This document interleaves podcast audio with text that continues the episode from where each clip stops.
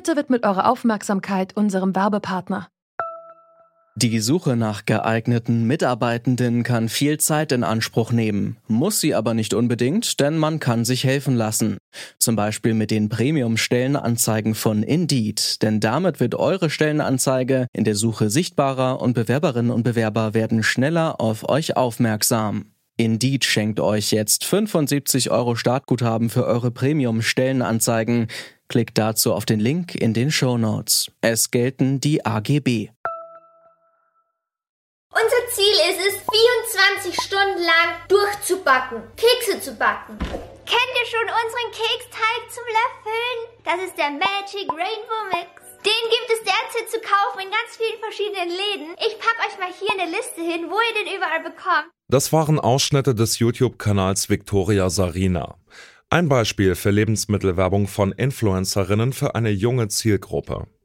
Denn Lebensmittelkonzerne werben besonders bei Kindern für ihre Produkte. Eine heute vorgestellte Studie zeigt, dass sich die Werbung überwiegend auf ungesunde Lebensmittel konzentriert.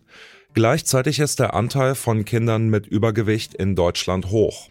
Wir fragen uns daher, welchen Einfluss Werbung auf die Gesundheit von Kindern hat und wie man sie besser schützen kann. Es ist Donnerstag, der 11. März. Mein Name ist Johannes Schmidt. Hi.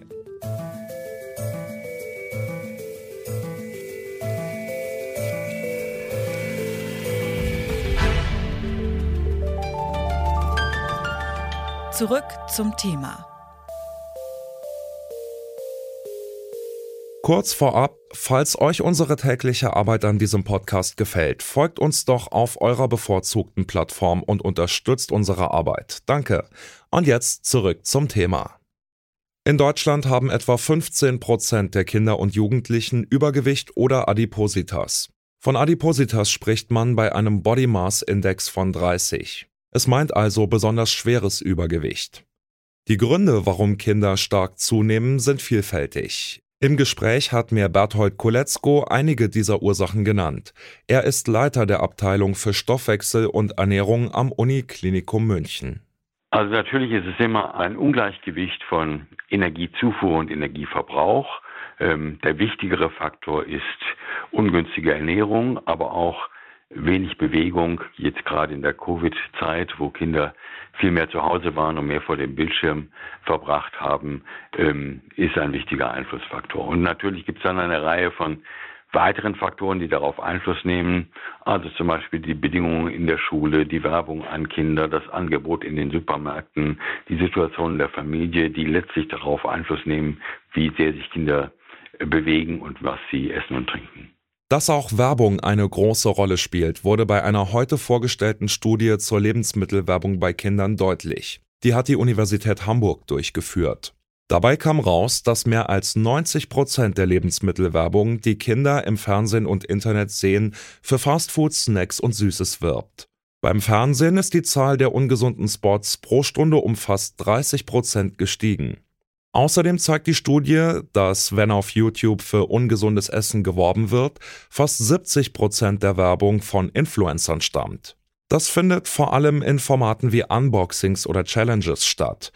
Das hört sich dann zum Beispiel so an wie beim YouTuber Luca. Schaut einfach mal in den Supermarkt eurer Wahl vorbei. Ähm, ich, mich würde es mega freuen, wenn ihr sie einfach mal kaufen würdet und das Ganze mal probieren würdet, ähm, weil ich, ich bin ganz ehrlich, das ist die geilste Pizza Prosciutto Tiefkühlpizza, die ich jemals in meinem ganzen Leben gegessen habe.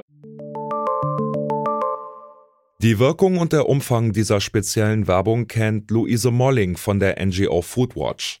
Die Organisation hat im letzten Jahr eine eigene Studie unter dem Titel Junkfluencer durchgeführt. Wir haben in unserer Studie ja wirklich gezielt danach geschaut, inwiefern reichweitenstarke und bei Kindern und Jugendlichen beliebte Influencer Werbung machen für ungesunde Lebensmittel und haben da etliche Beispiele zusammengetragen, wie Influencer und Influencerinnen mit mehreren Millionen jungen jugendlichen Fans eben Süßigkeiten, Snacks und Limonaden an Kinder und Jugendliche bewerben. Und da sind wirklich welche dabei, die haben wie Simon Desio allein auf Facebook vier Millionen Anhänger oder eben Vicky und Sarina, die auch auf allen großen Plattformen weit über eine Million Fans und Follower erreichen. Also das sind wirklich Reichweiten, von denen zum Beispiel viele Zeitschriftenverlage nur träumen können. Sie sagt auch, dass es in der Pandemie das generelle Problem gibt, dass Kinder noch mehr Zeit vor dem Handy oder Laptop verbringen. Beim Schauen von Lernvideos ist der nächste Klick auf ein Video mit Influencer-Werbung nicht weit. In Deutschland ist die Industrie selbst dazu verpflichtet, die Werbung für stark fett- und zuckerhaltige Lebensmittel einzuschränken. Luise Molling von Foodwatch zweifelt an der Wirkung dieser Selbstverpflichtung. Ja, seit 2007 gibt es die freiwillige Selbstvereinbarung und den EU-Pledge. Es wurde in mehreren Studien nachgewiesen, dass der in der Praxis völlig wirkungslos ist, weil eben die Regelungen viel zu schwach sind, die Nährwertgrenzen viel zu hoch gesetzt und weil zum Beispiel auch erst Kinder unter zwölf überhaupt als Kinder definiert werden und ganze Werbebereiche auch ausgeschlossen sind hier von den Regelungen. Daher brauchen wir eine gesetzliche Regulierung. Dafür gäbe es als Grundlage das sogenannte Nährwertprofil der Weltgesundheitsorganisation.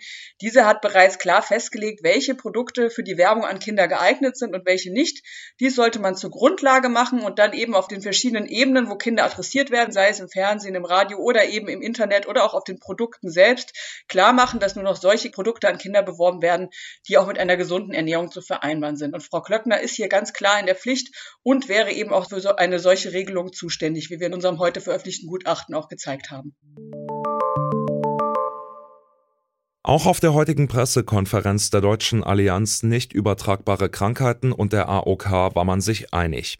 Der vielversprechendste Weg, um Kinder zu schützen, sei eine starke Begrenzung von Lebensmittelwerbung, die sich direkt an Kinder richtet.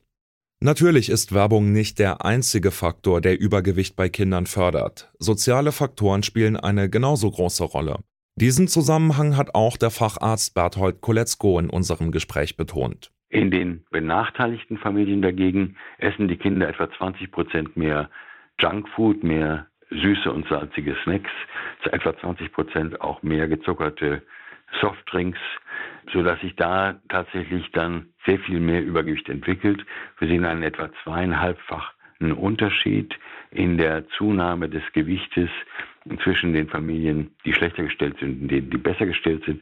Insgesamt 10 Prozent, aber zweieinhalb Mal mehr bei den benachteiligten Familien. Auch hier wären also Hilfsprogramme nötig. Das sollte aber nicht über den großen Einfluss der Reklame auf Kinder hinwegtäuschen.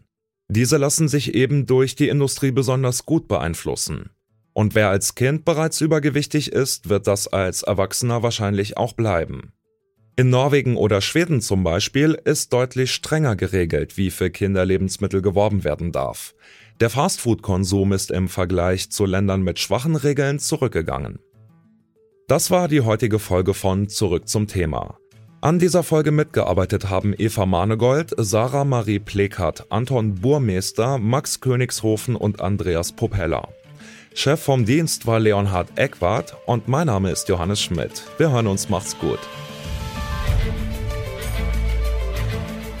Zurück zum Thema vom Podcast Radio Detektor FM.